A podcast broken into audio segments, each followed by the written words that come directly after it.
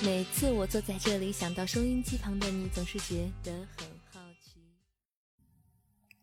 我来了啊！第一个问题，这秋日提问说，请问盒子推行和普及性教育的难处有什么？这推行和普及性教育这难处太多了，太多了。第一个，比如说这种封建思想的残留，那在咱们中国的传统文化当中，关于两性的话题啊，这个两性关系的处理。一直呢都是，呃，处于一种比较保守的态度，那叫男女授受不亲啊，叫非礼勿视，非礼勿听，那都教导咱们要学柳下惠啊，叫坐怀不乱才是真君子。那么这些呢，都是咱们极力推崇的一种一种思想啊。当然话虽这么说，但是在这个封建社会，在这些时代当中，不乏花街柳巷啊，有很多这种娱乐场所啊，也有很多。荒淫苟且之事，就是说这些事儿吧，你可以去做哈，偷偷摸摸的去做。但是这事儿呢，万万说不得，就是面子上一定得好看。那至于里子，就是另外一回事儿了。所以呢，在这种封建思想的影响之下啊，这种思想流传很广啊，影响很深。那直到现在呢，仍然在发挥着它的威力。那么事到如今，在两性教育这个问题上。嗯，你到底让谁去做，对吧？你是家长去做，还是让老师去做，还是说有专业的机构、专业的部门去做？啊，没有，对吧？这个任务并没有落实清楚，对吧？大家谁也不爱去做，谁也不好意思去做，所以呢，我们也没有办法哈。这这，咱从小到大都是这事儿都是自学成才，看一些岛国的小电影，对吧？那同样的，这事儿也是自己去做，自己去学，咱也是。嗯，不敢和别人去说，不好意思和别人去说，对吧？你谁敢跟老师、跟跟家长说这些事儿，对吧？只能是在这个论坛上边互相交流一些经验哈。楼主您辛苦了，所以呢，这个就是让咱们一直处于一种相对比较保守的状态吧。这么多年、几千年也是没有根本上的转变。第二呢，就是我觉得咱们都有一种思想，就感觉性这个事儿好像不用教、不用学啊，这这事儿。是一种生物的本能啊，就到时候呢，自然你就学会了。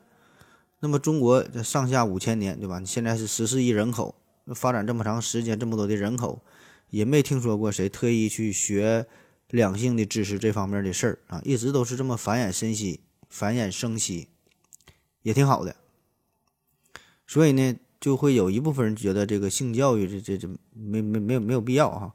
甚至呢，可能会适得其反，导致青少年的早恋、偷吃禁果，对吧？反倒会带来很多不良的后果。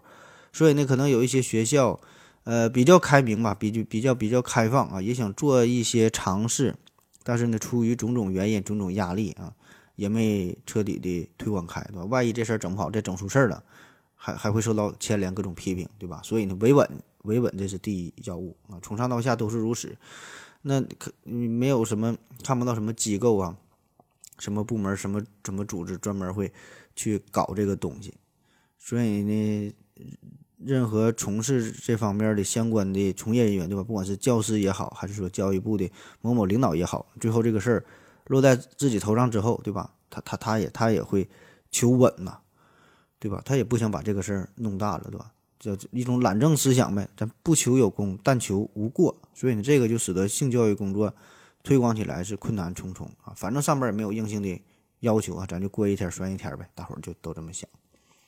那其实这个两性教育这事儿啊，远比我们想象中的要复杂的多啊，不只是床上那么点儿屁事儿啊，这里边还包括呃男女生殖器官的形态学的认知啊，男女性征上的异同啊，然后人类生殖的知识啊，避孕的知识啊，性功能障碍的表现呐，性病的防治啊，等等等等哈。很多很多方面，还有一些，比如说道德规范、一些法律层面的啊，如何才能和谐的建立起来这个夫妻的性生活，有什么技巧啊，等很多很多啊。所以这些东西呢，其实都是应该我们去学的啊。这个事儿就跟吃饭一个道理。那你说吃饭这个事儿用不用学呢？你要说不用学，确实也不用学，对吧？这生下来谁都会吃饭，但是说怎么能吃的更好，吃的更健康？呃，更有礼仪，对吧？西餐怎么吃呃，不同的菜系有什么特点，对吧？一些饮食的相关文化，对吧？这些咱也得了解，对吧？就为了为你为了你最基本的身体的健康，你不能暴饮暴食，你要保持一种营养的平衡的摄入，对吧？别吃太咸的、太辣的、太热的、太刺激的。你生病的时候该吃啥，不该吃啥，对吧？很多知识其实都应该去学，都应该去了解一些。古话说叫食色性也，就是吃和性这个事儿，对吧？这个是人的本能啊，因为吃，对吧？这个是为了个体的生存，性这是为了种族的繁衍，对吧？这个恰恰就是一个种族、一个文明最基本也是最重要的两项任务：自己活下去，然后再繁衍后代。那么这个呢，自然是写在咱们基因当中的，永远呢也不会去忘记掉的。但是说如何如何把这两个事儿做得更好，让这个文明更好的繁衍下去，我想呢，我们还是要学哈，还是要不断的提升自己的知识水平。下一个问题啊，这秋日提问说，请问盒子可以提几个可以提几个文史方面的研究课题或者自己感兴趣的话题吗？法律方面的也请提几个。啊，文史啊，文史方面我不太感兴趣，文史不行，我就尿尿这方面还行啊，文史这玩意儿太臭了，文史。这文史这个领域呢，跟我本身的专业离得比较远啊，因为我是。搞天体物理研究的嘛，所以平时也不太关注文史方面的内容。我感觉这文学嘛，这不都是编的，对吧？历史也都是假的，我们就生活在一个非常虚拟的空间。嗯，如果要非让我在这个文史方面找个感兴趣的，我觉得我对打打油诗可能挺感兴趣。然后你就问这个法律方面，呃，法律方面的事儿，法律这个我确实倒是挺感兴趣。啊，我也一直在研究法律啊，嗯，因为我觉得这个法律吧。的涉及范围很广哈，比如说涉及到道德、涉及到伦理、涉及到哲学、人性哈等等很多方面的内容，所以呢，这个你可以启发咱们很多思考啊。比如说电车难题，那就是你开个电车是撞一个人、撞五个人这个事儿，对吧？大伙儿都听过。虽然这是一个思想实验，但是这个也很有启发意义。再比如说这个洞穴奇案，洞穴奇案啊，五个人掉进山洞了，没有吃的，最后都得饿死。那如果四个人把其中的把另外这个人给吃了啊，然后就能等到救援队的到来，这四个人能活下去。那么这个时候吃人是否有罪啊？再比如说一个恐怖分子在纽约埋下一个炸弹啊，手里有遥控器一按，这整个纽约城都爆炸了。但是我们现在找不到恐怖分子，我们只能抓到这个恐怖分子的母亲和他的妻子。然后这个恐怖分子有有非常坚定的宗教信仰，什么教这是不重要哈，反正在他的这个教义里边。就不能让自己的母亲和妻子被人强奸，所以这个时候我们是否就要威胁他啊，要威胁他要强奸他的妻子和他的母亲，以此呢作为砝码，让他交出手中的这个遥控器呢，对吧？让这个恐怖分子来自首呢？所以呢，这些都是法律要考虑的问题，同时呢，也是要道德也是伦理方面，甚至哲学方面要考虑的问题。那么这个法律其实就试图啊，画出一道人性的边界啊。但是说这个呢，又很难找出一个准确的答案，还有一些关于法律本身的问题，对吧？如何制造制造出一套完美的法律系统呢？对吧？那哪种法律模式更有优越性呢？那如何让一个法律更好的适应一个社会体系呢？怎么搞好这个法律和国家机器的关系，对吧？那么未来世界这个法律是否会达到一个大统一？那么如果有其他的文明存在，假如说以后我们发现外星人了，然后。对于我们整个宇宙来说，又如何制定一个星系的整个的一个法律呢？对吧？其实有很多很多的问题都挺有意思哈。这个可以自己去思考思考，也可以咱以后专门整个法律的节目啊，也可以。下一个问题，反应堆的卡卡提问说：呃，抖音上最近出现了比较多的生化产品，头发掉了，头发掉了老久了，真能长出来吗？是不是所有的生化产品都加入了啥激素？呃，掉头发这事儿，这个汪杰老师啊，刚好做了一期节目，呃，在《科学有故事》第三百四十五期啊，就讲这个讲这个掉头发这个事儿啊，嗯，可以回听一下。那至于这个掉头发这个到底能不能再长出来啊？这事儿吧，没法用一句话简单的回答你能或者是不能，因为掉头发这个原因非常非常多啊，有免疫因素，有遗传的因素。还有神经心理的因素，还有感染的因素等等等等的，对吧？这都原因它是不一样的。那么不同的原因，治疗的方法不一样，治疗的最后的导致的结果它也不一样。有的能治好，有的它就治不好。所以说这个能不能长长出头发来哈，这这真不好说。呃，在这里呢就提示大伙儿一下哈，就是对于一种呃疾病来说啊，就是你看病的时候，你要把这个症状和这个疾病本身区分开。那啥意思哈？比如说你你说你咳嗽，这个就是一种症状，或者说是一种表现啊。至于为什么咳嗽，为什么咳嗽，是你气管、支气管黏膜有炎症了，有有异物啊，还是物理化学性的刺激性损伤啊，还是情绪激动啊、紧张啊，还是一些药物引起的，还长肿瘤了，对吧？等等等等，有八百多种原因，对吧？你这种这个原因到底是什么导致的？咱要研究的是这个背后的具体是哪种病，并不是研究咳嗽，对吧？再比如说你肚子疼，这个也是一种症状或者叫一种表现啊。你是阑尾炎导致的，还食物中毒了、长肿瘤了、溃疡了、痛经啊，还是吃饱了撑了，对吧？所以说不要问一个症状能否能治好。如果对于一个单纯症状来说，很容易就治好。比如说肚子疼，想让它不疼很简单，对吧？扎支多冷丁你就不疼了。但是呢，这样不能从根本上解决问题，反而反而呢会掩盖病情。所以呢，我们就要分析这个症状背后的深层次的原因是啥，然后再讨论这个病怎么治。然后再说这个病能不能治好，能治到什么程度？那至于你最后说的这个是不是这些什么药物里边都加入了激素哈？这个呢我没一一调查过，我也没有啥发言权啊。但是你问这个问题本身没有啥意义，对吧？因为我觉得哈，你本身你也不太清楚这技术到底是啥东西啊。下一个问题，一叶知秋提问说：盒子谈谈你对火车难题的看法，正义、呃公正和正义的看法。看看这不刚说完哈，刚刚才还说这个火车难题这个事儿。火车难题呀，这个已经是被反复的讨论过许多许多年了，有各种思想啊，各种什么主义呀，也都被挖掘的差不多了。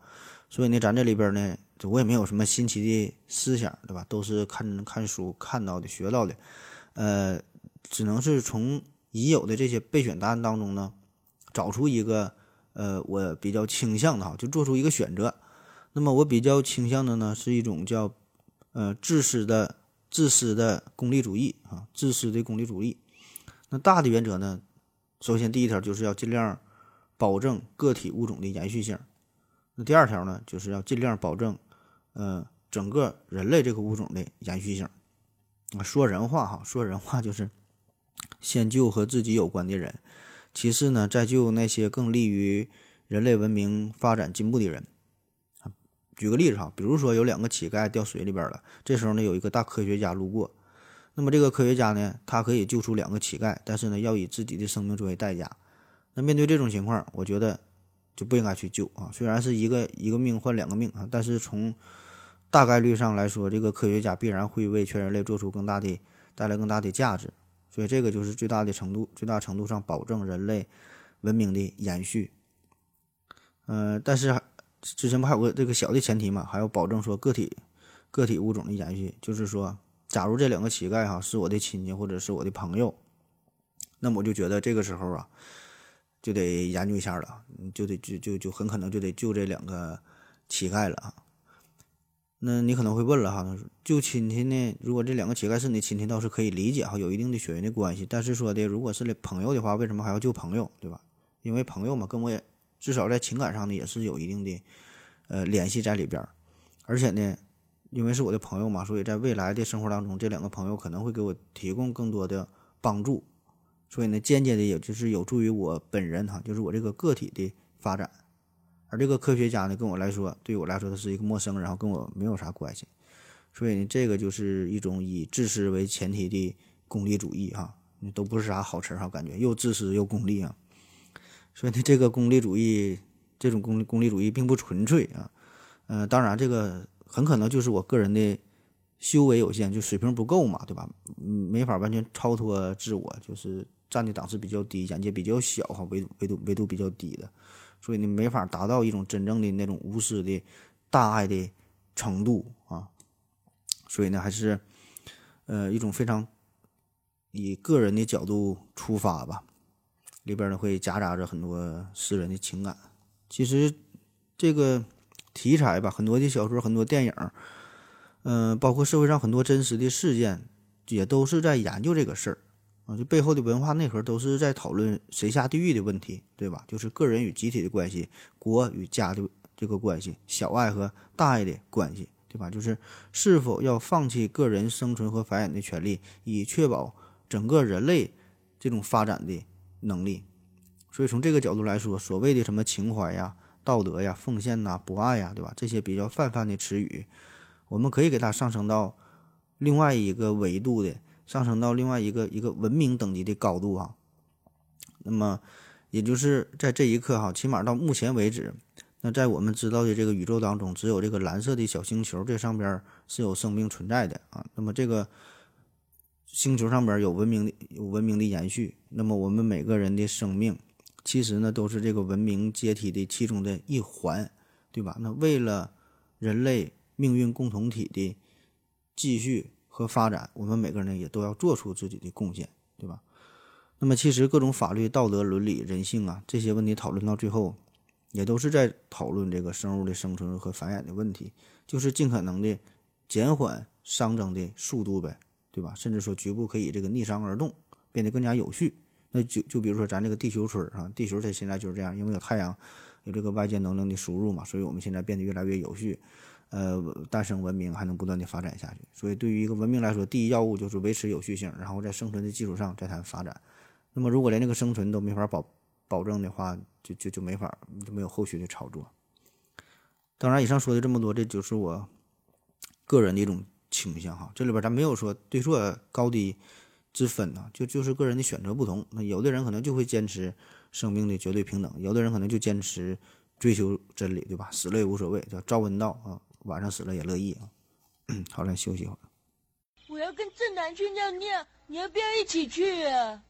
我也要去。哎，风姐，我要跟正南、阿呆一起去尿尿，你要不要一起去啊？好了啊，喝了口双黄连口服液回来，咱们继续聊下一个问题。木须长长大提问说：如果一个人可以站在一个合适的位置，可以用肉眼看到银河系全景吗？啊，这个问题脑洞开的比较大啊。那这事儿呢，我觉得在理论上呢是完全有可能的。呃，首先咱得先明确这么几个问题啊，就是把这个问题啊，你得先先简化一下。首先呢，就是把这个银河系啊看作成一个单，看作成是一个单纯的一个三维结构，就是长、宽、高。这里边呢不考虑什么时空弯曲啊，什什么什么黑洞啊，什么什么这些，呃，物理学上的概念哈，而是只把它当成一个数学上的问题。第二呢，就是把这个银河系呢简单粗暴的想象成一个一个大圆盘子的形状。第三呢，得假设咱们的眼神得足够好使，然后这个光线呢得足够的明亮，这样它这样才能确保咱们才能看得到。所以呢，这个问题咱可以类比一下哈，就比如说你站在了泰坦尼克号面前，你离它非常近。那么呢，你只能看到这艘船的其中的一部分。那怎么才能看到它的全貌啊？很简单，你离它远一点就行了呗，站得足够远，你就能看到了。那同样的道理哈，怎么看清银河系的全景啊？只要站得足够远那就行了呗。所以我们可以具体算一下哈，怎么算呢？呃，有这么几个基本的数据得了解一下。首先呢是这个银河系的直径，银河系的直径大约是十万光年。然后呢是人的两眼呢，这个重合的视域。是一百二十四度啊！啥叫视域？就是视啊，视视野的视；域呢，就是域啊，地域的域啊，就看看多大地方。视域就是看东西的这个范围。那么这个角度哈是一百二十四度，这就有点类似于相机啊，不有说广角相相机嘛，视野就更宽阔呗。呃，看的范围更大，对吧？不用站得太远就能拍下集体照啊，就叫广角。那咱们眼睛的这个广角也挺广哈，一百二十四度嘛。那有了这两个数据就足够了。那显然哈，咱们想象一下，或者你自己画一下，在过整个银河系中心啊，我们叫银心啊，在过圆心并且是垂直于银道面的这个方向上啊，能够以最短的距离看到整个银河系。其实呢，这个就相当于是一个等腰钝角三角形，等腰钝角三角形，然后上边的这个钝角啊是一百二十四度，然后这个钝角所对的。这个边长长度是十万光年，我们要要求的呢就是这条边上的三角形的一个高度呗。那么利用这个三角函数一算哈，就能算出来了，呃，等于二点六六万光年。我自己可以试一下。下一个问题，听听东西的逍遥提问说：何子，我常常在想，万事万物换一种想法看法，都有好的一面与不好的一面，是不是任何事物都是一把双刃剑？有没有类似的哲学方面的思想？呃，这种思想很多人都会有啊，在哲学上，哲学上呢，自然也是有很多人的很多人去去去讨论。那给你两个关键词，可以自己详细研究一下。一个呢是叫朴素的辩证朴素辩证法，一个呢是叫相对主义啊。嗯，咱经常听说这个辩证法啊，特别是唯物辩证法这个词儿，或者是或者是叫马克思主义辩证法。那么咱上学时候都都都学过嘛，有有这些这个基本的规律哈，这个对立统一规律、质量互变规律啊、否定之否定规律。那么这里的这个对立统一说的就是一切存在的事物都由既对立又相互统一的一对矛盾组合而成啊，有光就就有影，对吧？有正就有负，有生就有死，有得就有失。那这矛盾着的双方呢？既对立又统一，从而就推动事物的发展。所以呢，这个对立统一规律啊，就揭示了事物发展的源泉和动力啊。这是咱一般上学时候学的这个辩证法。那我为啥要加上嗯朴素俩字儿？哈，给你推荐叫朴素辩证法。那不是因为我这个人比较朴素、比较穷哈，因为这个朴素辩证法，呃，可以说是辩证法的最初的表现形态。呃，很早就有啊，嗯。在古代吧，不管是中国还是外国哈，都有这种思想，可以说是一种自发的、原始的一种辩证法的思想。呃，这种思想呢，跟你说的这个想法就是比较接近了哈。你看，在中国，这老子就这里边有有这么一段话，叫“呃，有无相生，难易相成，长短相形，高下相倾，音声相和，前后相随。”在《诗经》里边呢，说“高岸为谷，深谷为陵”，啊，就是说。高的这个堤岸呐，可以变成深谷，深谷呢也可以变成丘陵啊，这就是一种对立统一的思想啊，就是一种变化的思想。嗯，但是由于历史的局限性嘛，这种古代朴素辩证法对事物的运动变化呀，只能呢是在直观的经验的基础之上哈，从这个整体上作为一种一般性的描述，所以这个对事物本质的认知呢，还处于一种比较肤浅、比较笼统的状态。那对世界各部分及其相互联系啊，对这方面还是了解甚少。嗯，所以呢，发展到后来嘛，才有这个呃唯物辩证法啊，这是一个高高级的阶段。嗯，第二个关键词叫相对主义啊，相对主义。啥叫相对主义？简单的说，就是没有绝对的对与错啊，这就跟你想的差不多，就是只有因为这个立场的不同啊、条件的差异啊等等哈，产生了相互的对立。嗯，就是杨坤有一个词儿，有一首歌嘛，这歌词是这样写的，叫“无所谓”啊，就就就是从这学的啊，错与对再也不说的那么绝对嘛。呃，庄子啊有很多的理论呢，也是饱含着这种思想。在《庄子齐物论》里边就说：“物无非彼，物无非是。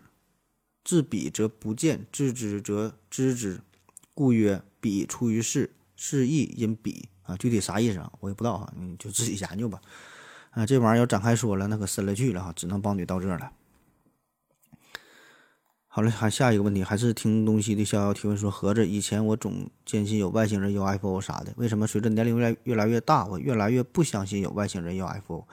感觉那些视频新闻报道特别假。（括弧哪怕新闻联播说罗斯威尔是真的，啊，有人说外星人、UFO 各国都有绝密资料，也轮不到你知道，感觉也。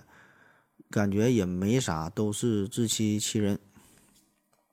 呃，关于外星人和 UFO 的话题啊，这事儿也是经常被咱们说讨讨论哈，大伙儿非常关心。嗯，涉及内容比较多吧，我就简单说这么几个比较基础的问题啊。第一个呢，就是说，咱说这个外星人是否存在啊？外星人是否存在啊？这个咱以前专门讲过，就费米悖论嘛。之前咱有专题的节目可以听一听。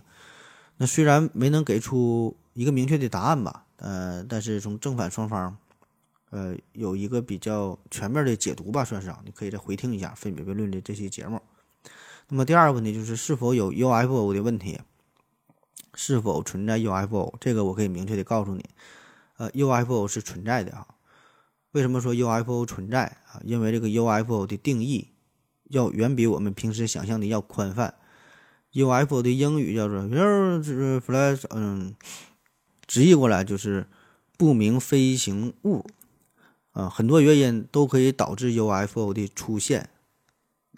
就比如说哈，有这几个大的方面啊。第一方面就是对已知现象或者物体的一种误认啊，有一些是天文现象啊，有行星啊、恒星啊、彗星啊、流星啊这些呢，冲过大气层的时候，咱误以为它是它是飞碟了。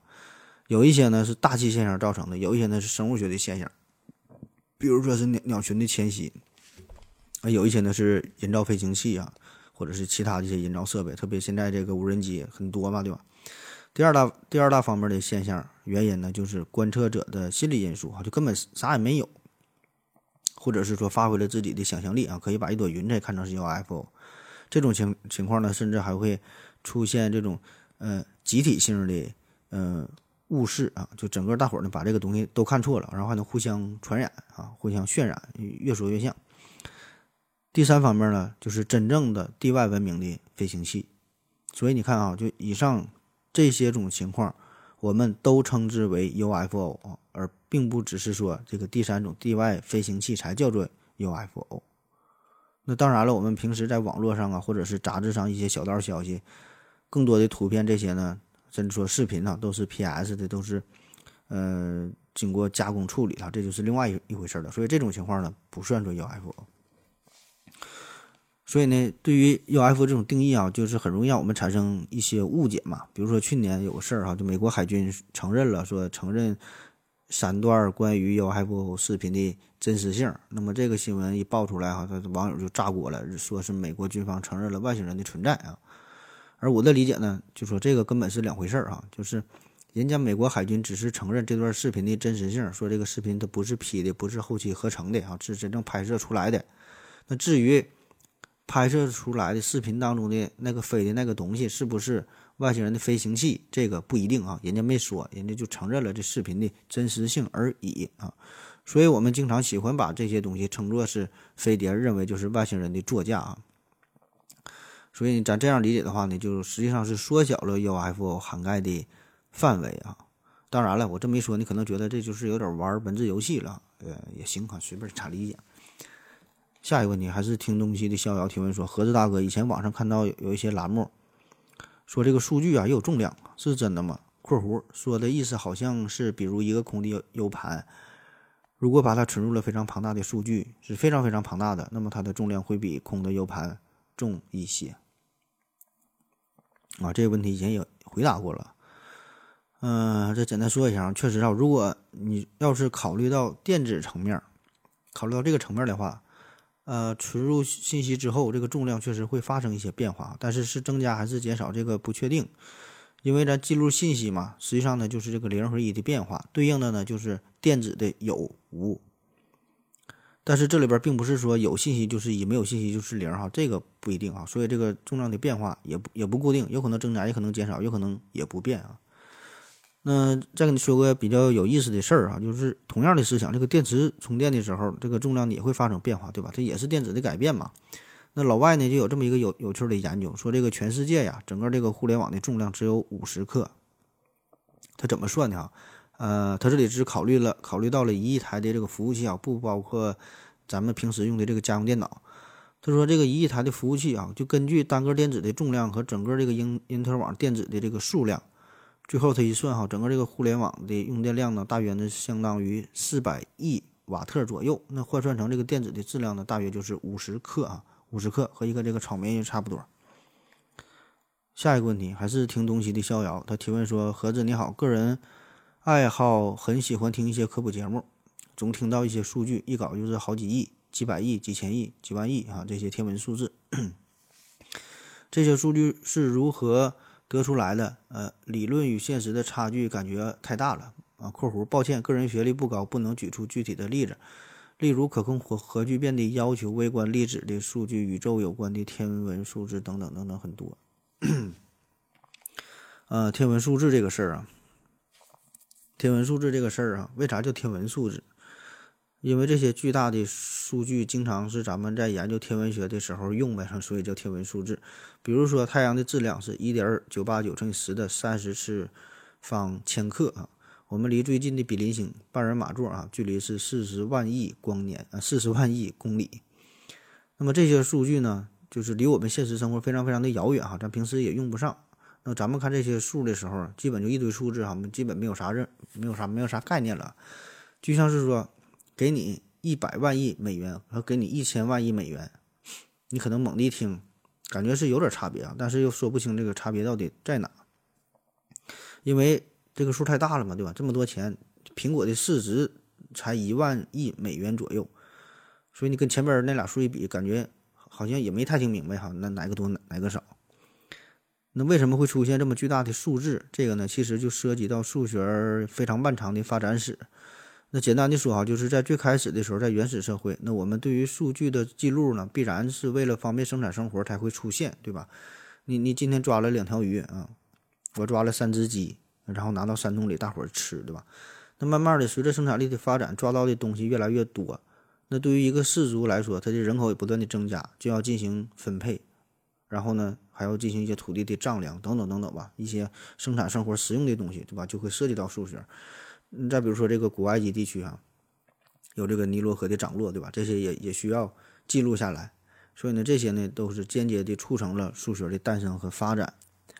那么在这种情况之下，那数字的出现必然呢是从非常简单的一二三开始，对吧？这些最简单、最原始的数，对吧？那么随着这个文明的进步之后，我们才需要接触到更大的数啊，然后出现十，出现一百，然后出现进位，出现运算的各种原则。那么这里边有一个非常有代表性的，叫罗马数字。咱现在看手表啊，呃，时钟上边经常会用到这种计数方法，就是一就是一数还是一，两数就是二，三个数就是三，五呢就是字母 V 啊，六呢就字母 V 的右边呢加上一数，啊，就五加一就六。那如果这数写在左边，就是五减一就代表四啊。那么这 V 上面画一横，就代表五千，就是这数就扩大了一千倍。当然这里边还有很多的规则。那么这种方法在当时来说已经是一种相当发达的计数方式了，但是现在咱们一看哈，这种方法显然不太简单，这数太大了，咱也不会写，写出来呢咱也读不出来啊，不习惯嘛，对吧？也真是不好用。所以一句话概括一下，就是因为最开始生产生活上的需要出现了数学，那么这个数字自然是从方便的、简单的、原始的一二三开始。那随着我们对于整个宇宙认知的扩大，需要的数字。需要计算啊，需要记录这些数也是越来越多、越来越大，那相应的呢，也就产生了更加科学的这种数字的记录方式和表达的方式啊。所以我们研究的东西看得越远，嗯，另外一方面就是向着这个分子、原子向着内部物质的内部来研究，变得越来越小嘛。所以说，我们相当是我们人类处在中间哈，向上、向下、向两端走，走的越极端，需要的数字也就越来越大，或者是越来越小啊。嗯，下一个问题，还是听东西的逍遥提问说：合适老哥问个问题，世界地图和地球仪显示的国家面积和真实的面积差距大吗？格陵兰为什么看起来那么大？俄罗斯也太大了吧？啊，这个也之前也讲过，这些你看你提的这些问题，基本咱这个节目都涵都涵盖了。呃，专门讲过一个就是这关于地球仪这个事儿啊，这个这个地图地图怎么做出来的？这个地球啊，它是一个球啊，是一个立体的结构。那怎么能在一个平面上把它给表现出来啊？挺难哈，挺难。现在也是没有没能完美的解决这个事儿啊。那科学家能做到的是啥呢？我给你举个非常简单的例子啊，相对比较好理解的。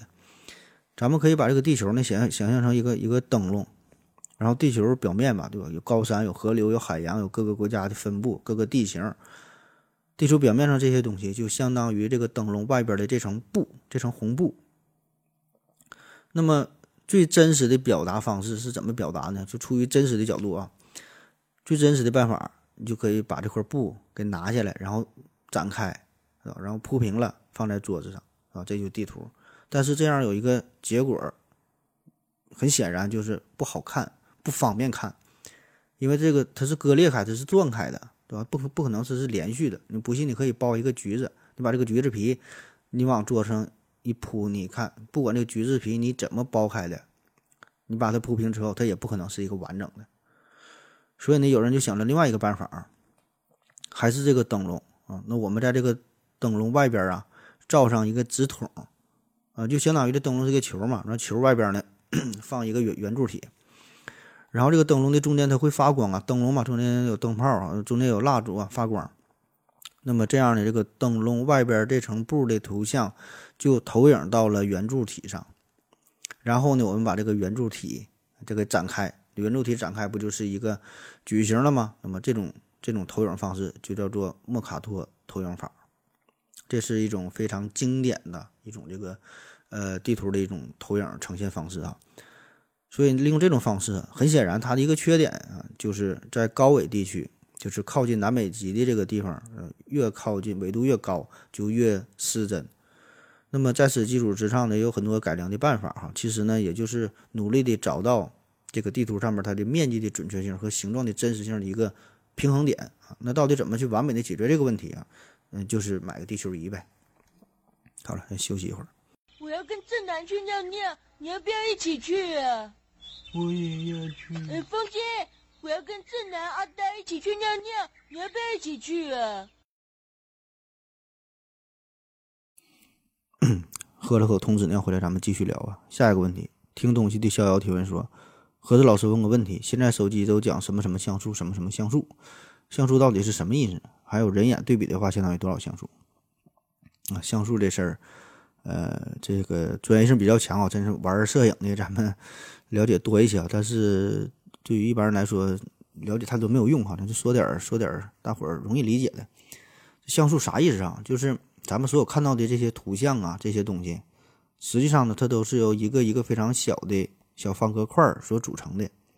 那么这个小方块呢，都是一个有明确位置的，然后呢被分配不同颜色的色彩的数值的这么一个小块儿。那么这个小块的颜色和它的位置，就决定了这个图像所呈现出来的样子。那百度百科就是厉害啊，能把这么简单的事儿跟你说的这么复杂啊，有点不太像人话。翻译过来就啥呢？就咱们看到的每张图片呢，都是由一个一个非常小的单一的色彩点所组成的，每个点就相当于一个像素啊。比如说啊，有一张照片，这个照片呢，它是由一百万个这个色素点组成，那么这个。照片的它的就像素嘛，就是一百万像素。那注意的啊，这里边这个像素就已经是一个最小的色彩的单位了，它不能再分割。所以呢，对于显示器来说啊，那么这个显示器就是每一个像素点，它可以呈现出不同的颜色，但是在同一时间它只能表现出一种颜色，要么呢你是红的，要么就是绿的啊，只能是一种，而且这一个块哈，只能是这这个这个色儿。那对于图片来说呢，同样尺寸的照片，那个像素越高，就说明它这个色含颜色的这个点呐，一个一个这个点呐，它就越多呗。那么显示出来的效果就是更加的细腻。你可以想象一下，想的极端点，如果一个照片它就一个像素，那么说明它就一个色儿哈，所以这个看起来就像红绿灯似的。呃，那还有一个和像素容易弄混淆这个概念叫分辨率哈，呃，这俩是。相关的非常相关，就是咱说电脑多少多少分辨率，早期的是八百乘六百的，再到呃一千二百八十乘九百六的，再到一千六乘九百等等啊，就不同的分辨率。那么这个屏幕的分辨率是啥意思？其实呢，它就是代表每行的像素点乘以每列的像素点。那八百乘六百就说明每行它这一行有八百个像素点，一列有六百个像素点，就八百乘六百。嗯，那再说这个第二个问题，说这个人眼这个眼睛是相当于多少像素？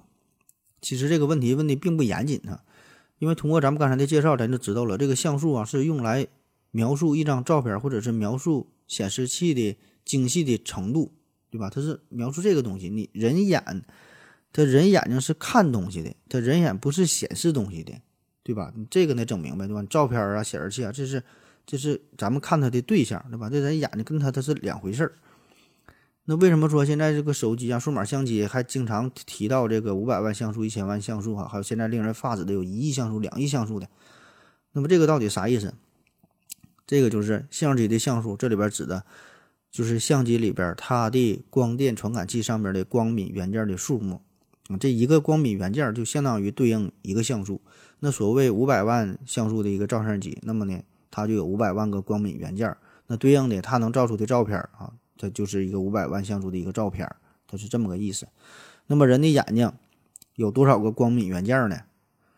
实际上的人，呃，对，这个光敏元件也行。这人的眼睛呢，这个就叫做感光细胞了啊，就是有两种啊，一个叫视锥细胞，一个叫视感细胞嘛。这个反复提过很多次。那么视锥细胞，视锥视锥细胞主要呢就是负责对颜色的、对色彩的感知；视视感细胞呢就是对于主要对于负责对光线明暗的感感知啊。所以呢，主要呢，咱是靠这个视锥细胞看这个色儿啊。那么人的视网膜当中呢，大约有六百万到八百万个视锥细胞，所以对应的话，从数据上来看，这就相当于六百到八百万个感光的元件儿哈，就就相当于人眼大约就是六百万到八百万像素的一个相机，就这么回事儿。但是人眼它毕竟比较复杂，那这里边呢，除了有这个视锥细胞，还有这个视杆细胞嘛，视杆细胞就比较多了，有一亿两千万个视杆细胞。那么在此基础之上啊。那么它在这个成像的时候呢，也可以起到一定的作用，所以这样呢，让我们看的这个照片啊，会更加的锐利哈，呈现出一个呃更加饱和、更加完美的这个影像。而且呢，这里边还有这个大脑的辅助的计算哈，等等等等很多器官的加持。所以呢，最后的是不是六百万到八百万像素啊，还是更高？这个也是很多人在讨论的，这生物学家也没研究明白。我在网上看到一个数据说。说研究说这个人眼呢，相当于五点七六亿像素的照相机，这玩意儿反正我我也没看，没太看明白，也不会算啊，就听个热闹吧。下一个问题，反应堆的卡卡提问说：如果部分人修成了超乎平常人的某感知力，比如他们能单独在一堆小玻璃球当中分辨出哪一个是舍利子。那么他们描述的感知状态都不一样，但是他们描述的感知状态都不一样，并且他们还声称常人不会有他们的体验。常人的感知如同和老鼠只有色一样。这种情况，你能判断出舍利子和他们感知能力的真假吗？哇，这这问题真心没看懂啊！我再大给大伙儿读一遍，哈看你们能不能听明白。说，如果部分人修成了超出平常人的某感知力，比如他们能单独在一堆小玻璃球当中分辨出哪一个是舍利子。但是他们描描述的感知状态都不一样，并且他们还声称声称常人不会有他们的体验，常人的感知如同老鼠只有色一样。这种情况，你能判断舍利子和他们感知能力的真假吗？实在没听懂啊，这个如果有听懂的听友，可以搁下边留言帮忙解答一下啊，或者咱讨论一下都行。下一个问题，反应堆的卡卡提问说：“我最近在想啊。”如果农场中打斗的鸡突然有了觉悟，发现生命的尽头不过是人们的一盘菜，那他们会不会失去生活的热情？这个事儿不用想啊，这事儿这不是鸡的问题啊，这是人的问题。自从有人类开始，人类就在考虑这个问题啊，就是关于人类死亡的话题啊。既然人类注定要死嘛，那么活着有什么意义呢？对吧？这个一直是哲学当中非常非常重要的一个问题啊，至今也没有答案。这么巨大、这么深奥的话题啊，咱也不用过多展开说了，说说了也没有什么新意啊。给你推荐一个视频吧，叫《死亡哲学》啊，耶鲁大学第一公开课啊，作者叫谢利哈，可以在网上一搜，很多就能找这视频。《死亡哲学》耶鲁大学第一公开课。嗯，下一个问题，这秋日提问说，请问何子是在怎样的情况下发现自己的童年逝去了，发现自己的青春逝去了，又是在怎样的情况下会感慨自己成长或成熟了一些？呃，关于成长的问题，这个人生啊，其实就是一个动态的、渐进的，不断流逝的这么一个过程。这时光呢，一直都在不停地流淌，并没有一个确切的时间的标记啊，没有一个时间点就把你的成熟和幼稚给你分开，对吧？当然，更多的时候我们会用过生日的方式来作为一个节点，可实际上呢，生日前后两天没有什么明显的差别，对吧？反倒是。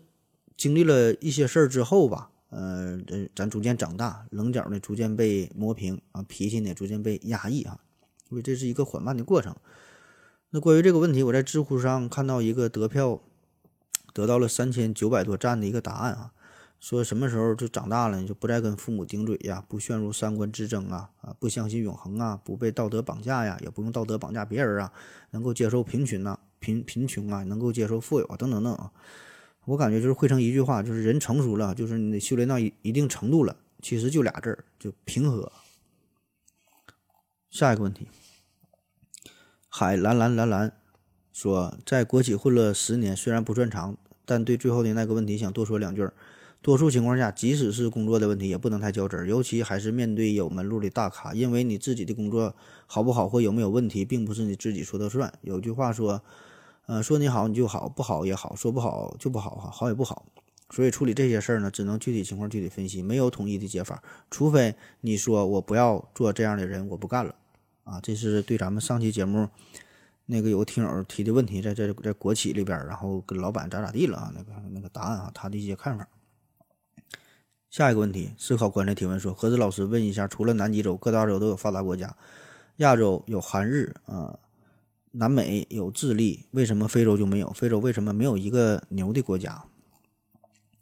这事儿牛不牛吧？这个其实如果单纯从数据上来看啊，确实非洲没有发达国家。呃，都是发展中国家，确实如此。但是有几个经济不错的国家吧，比如说南部啊，南非，对吧？金砖四国之一。东部呢有肯尼亚，西部呢有尼日利亚，还有原来这个北非，北非埃及啊也还行啊。那这几年经济下滑了。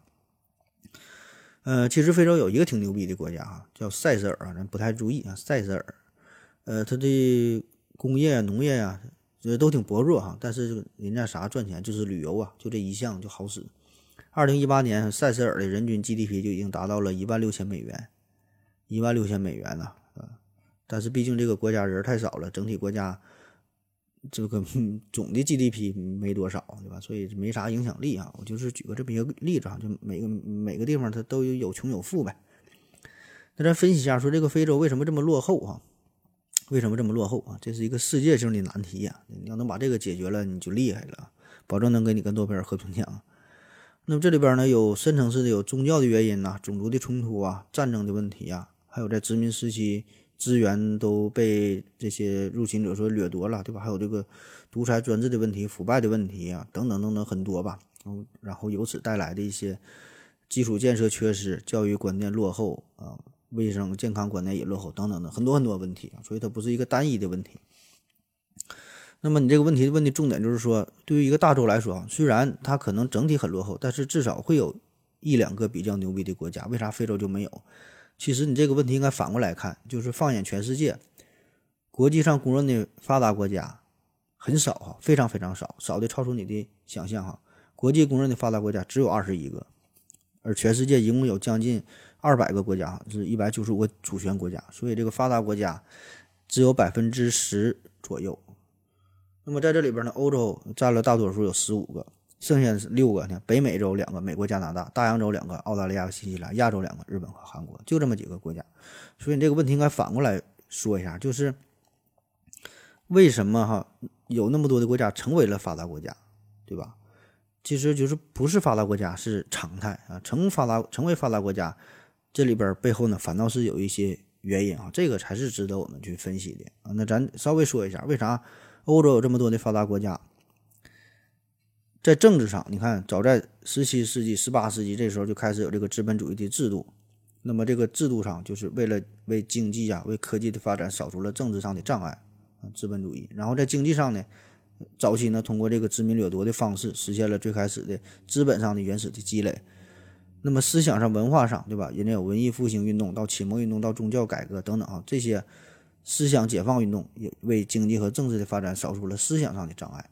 然后科技上，对吧？你看第一次、第二次工业革命都是在欧洲，所以呢，从政治、经济到文化、思想，对吧？这些因素综合在一起，所以欧洲整体很发达，那么多的发达国家，这欧洲的事儿。那美国为什么发达？美国为什么发达？它呢？主要来说就是直接享受了欧洲的胜利果实，对吧？它是一个移民国家，都是欧洲这些英国呀、西班牙呀、荷兰呐、法国呀，对吧？这都是主要都是欧洲的后裔嘛。那么这个时候，他就直接享受了之前的刚才说的那么多的好处。那么再加上二战的原因啊，直接让老美一飞冲天。那为啥加拿大发达？嗯，加拿大对吧？因为加拿大的这地方地广人稀，资源丰富，同时还有英国、美国。两个老大哥照顾，自然就发达呗。那澳大利亚和新西兰原因呢，也都差不太多啊。嗯，但是这里边这个新西兰，你看这个有点特殊啊。你看它面积不算太大啊，它面积不大的，但是人口也也也不多啊。按理来说呢，这不应该太发达，小国嘛，对吧？那主要呢还是有英美的扶持。那么再看亚洲，亚洲日韩发达。也是地方不太大啊，资源呢也是比较匮乏。那么它为啥发达？原因自然还是美国老大的赞助呗，对吧？特别是在战争期间，长期呢都是受到了美国的军事占领，然后很早呢就完成了工业化，这下呢这些呢是打下了良好的基础。那当然了，这个日本和韩国这也有人家自己的奋斗，对吧？重视教育啊，重视科技啊，等等等等，这些原因也很有很大的促进的作用。所以总体上来看啊，欧洲啊，这是人家从根儿上人家就发达，然后呢出来了美国，然后美国呢又带动了这些小老弟儿，对吧？跟着老大走，吃香喝辣，自然就发达了。所以你看这些发达国家，这就是这么个原因。所以不发达是常态。那么再看这个非洲，美国呢其实也是支援过非洲啊。不仅是支援过美国，支援过非洲，全世界都在支援着非洲。但是你支援归支援，对这个过日子还得靠自己，叫救急不救穷。那穷啊，这是一辈子的事儿。而且这个你想想，美国他从来他也不是想真心做好事儿，外交政策绝对是唯利是图的，对吧？必须得对自己有好处，他才去做，并不是想真心去帮你嘛。所以呢，中国有句古话叫“授人以鱼，不如授人以渔”，对吧？你得教会他打鱼的方式，给他鱼，他很快他就吃了了。你最终还得靠自己的努力，靠自己的奋斗。那么，不管你是有丰富的自然资源也好，你是有优越的地理位置也好啊，你是有开放的经济制度也好，还是有什么其他什么好的举措，也都行。所以这些东西最终放在最后，还得落在一个字儿，就是人啊，人不行，你保证就啥啥都不行。那这两天我刚好看了一个李永乐老师有一个视频，讲的就是富人和穷人的关系，这里边也提到了关于非洲的问题啊，推荐大伙可以看一下，你就搜李永乐富人穷人，呃，然后应该就能就能找到这个这个视频。下一个问题还是思考官的提问说，何志老师，请问我国在最近的几年人口会不会负增长？随着全球经济的发展，未来全球人口会不会负增长？呃，人口负增长这事儿啊，我觉得这个是一种必然嘛，就是整个世界发展的一种必然状态。从世界范围来看，整体的趋势就是世界呃这个国家越发达的话，就越不爱生孩子啊。这事儿以前咱们经常看到欧洲什么什么国家的人口负增长嘛，其实咱们现在就已经能体会到这个事儿了，离我们非常近。你看我们国家，我们这代人吧，经历了。非常严重的这个人口调控的一个过程啊，上世纪七八十年代是开始计划生育，然后那时候是强制一家就生一个孩儿嘛，那么到现在对吧？就这几年就开始放开二胎政策，就鼓励大伙儿生孩子。为啥放开二胎？就是因为人口红利消失，生育水平下降，老龄化严重呗，对吧？就是大伙儿不爱生孩子，人儿这这代人越来越少了呗，那怎么办啊？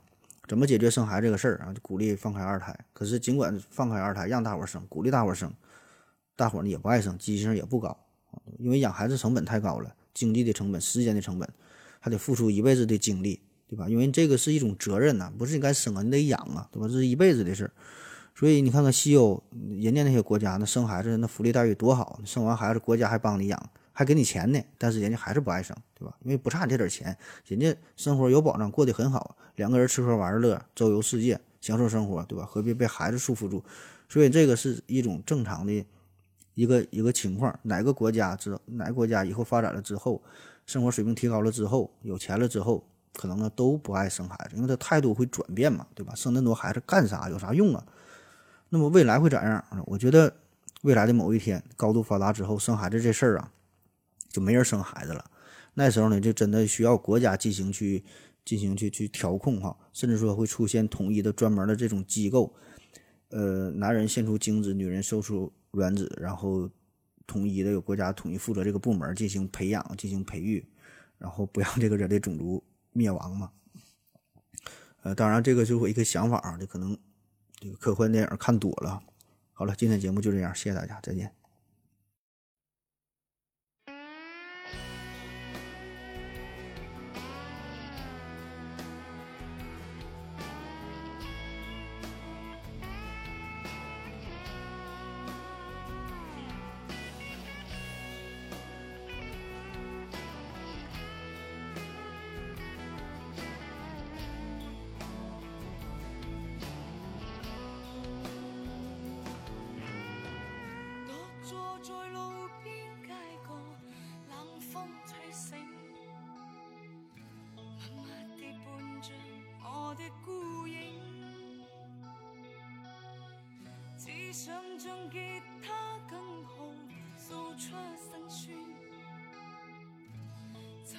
这刻想起我